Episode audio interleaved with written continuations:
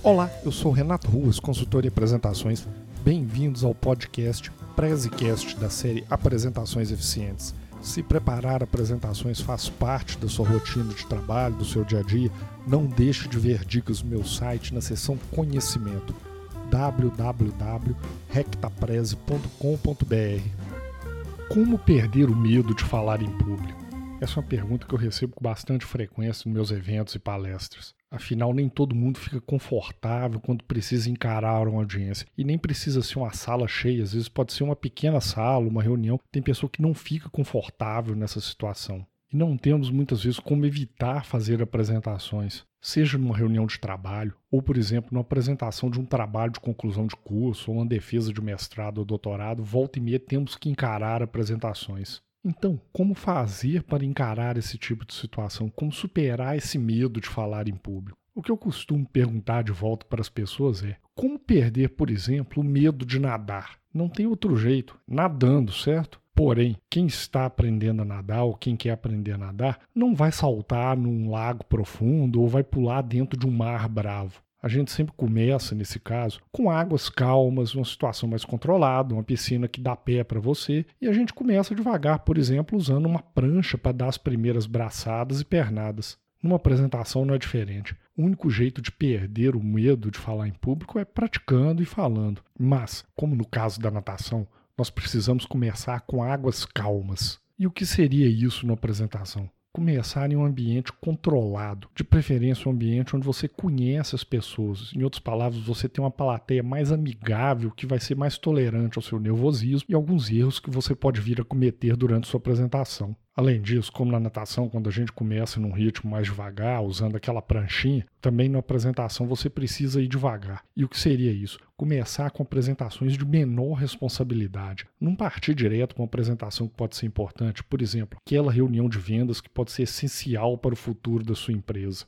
E como que a gente consegue isso então? Começar devagar num ambiente mais controlado. Em primeiro lugar, você precisa querer ir atrás. Sempre se voluntariar para quando tiver uma oportunidade de fazer uma apresentação. Para poder praticar mesmo, você tem que correr atrás e aproveitar as chances que tem para poder treinar, principalmente dentro dessas condições que eu falei, de um ambiente mais controlado e apresentações de menor responsabilidade.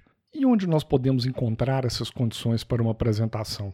Alguns ambientes vão ser mais propícios. No seu trabalho, por exemplo, aproveitar reuniões de time. Você já conhece todo mundo ali na equipe e, como eu falei, essa equipe vai ser um pouco mais tolerante com seus erros. Ou então em reuniões com áreas próximas, com pessoas que você já tem um relacionamento, que você já conhece, que também vão te receber melhor. Outro ambiente propício para fazer essas apresentações são associações. Por exemplo, um clube do qual você faz parte e você está envolvido, por exemplo, com a administração do clube, ou associações de bairro, ou até mesmo condomínio do seu prédio. E, finalmente, associações de classe, pessoas com interesses comuns, por exemplo, comerciantes, ou associações como o PMI, que sempre tem grupos envolvidos e há sempre oportunidade para apresentações. E, finalmente, você vai encontrar grandes oportunidades de apresentações em grupos de trabalho voluntário. O trabalho voluntário, além de permitir você se envolver com atividades que você acredita, sempre envolve a condução de projetos. E junto com projetos, a comunicação está sempre presente. E aí você tem chances de fazer apresentações também. E em projetos de cunho educacional, aí sim você vai ter chance de apresentar-se dando aula. E aula não deixa de ser uma apresentação e te ajuda a lidar com a plateia e vai te ajudar a perder esse medo. Qualquer que seja esse ambiente onde você vai buscar oportunidade de se apresentar, seja no trabalho, em associações ou no trabalho voluntário, uma coisa importantíssima é sempre pedir feedback para as pessoas.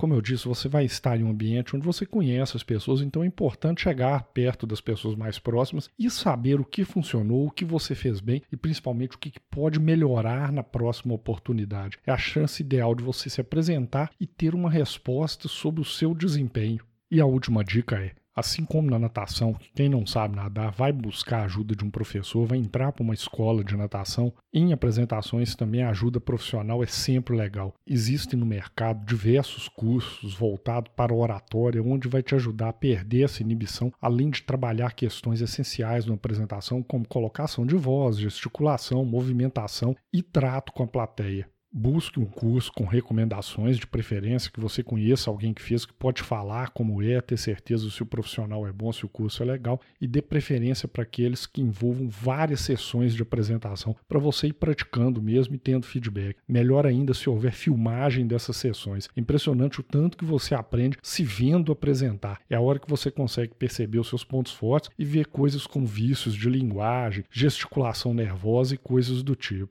Resumindo, só tem um jeito de perder o medo de falar em público. É praticando, encarando a sua plateia e ganhando traquejo, ganhando experiência. Como eu falei, comece devagar, em ambientes mais controlados, com plateias mais amigáveis e com apresentações de menor responsabilidade. Mas corra sempre atrás para ter oportunidade de apresentar e vá subindo o nível da responsabilidade das apresentações com o tempo. Eu posso te ajudar com seus slides. Se você quer fazer apresentações e impressionar com os slides, vou deixar no comentário do podcast um link para o meu site onde você pode conhecer um pouco melhor os meus serviços. Enfim, apresentação não tem outro jeito. Fazer, praticar, ganhar experiência, encarar a plateia, entender os seus pontos fortes e corrigir aquilo que pode ser melhorado.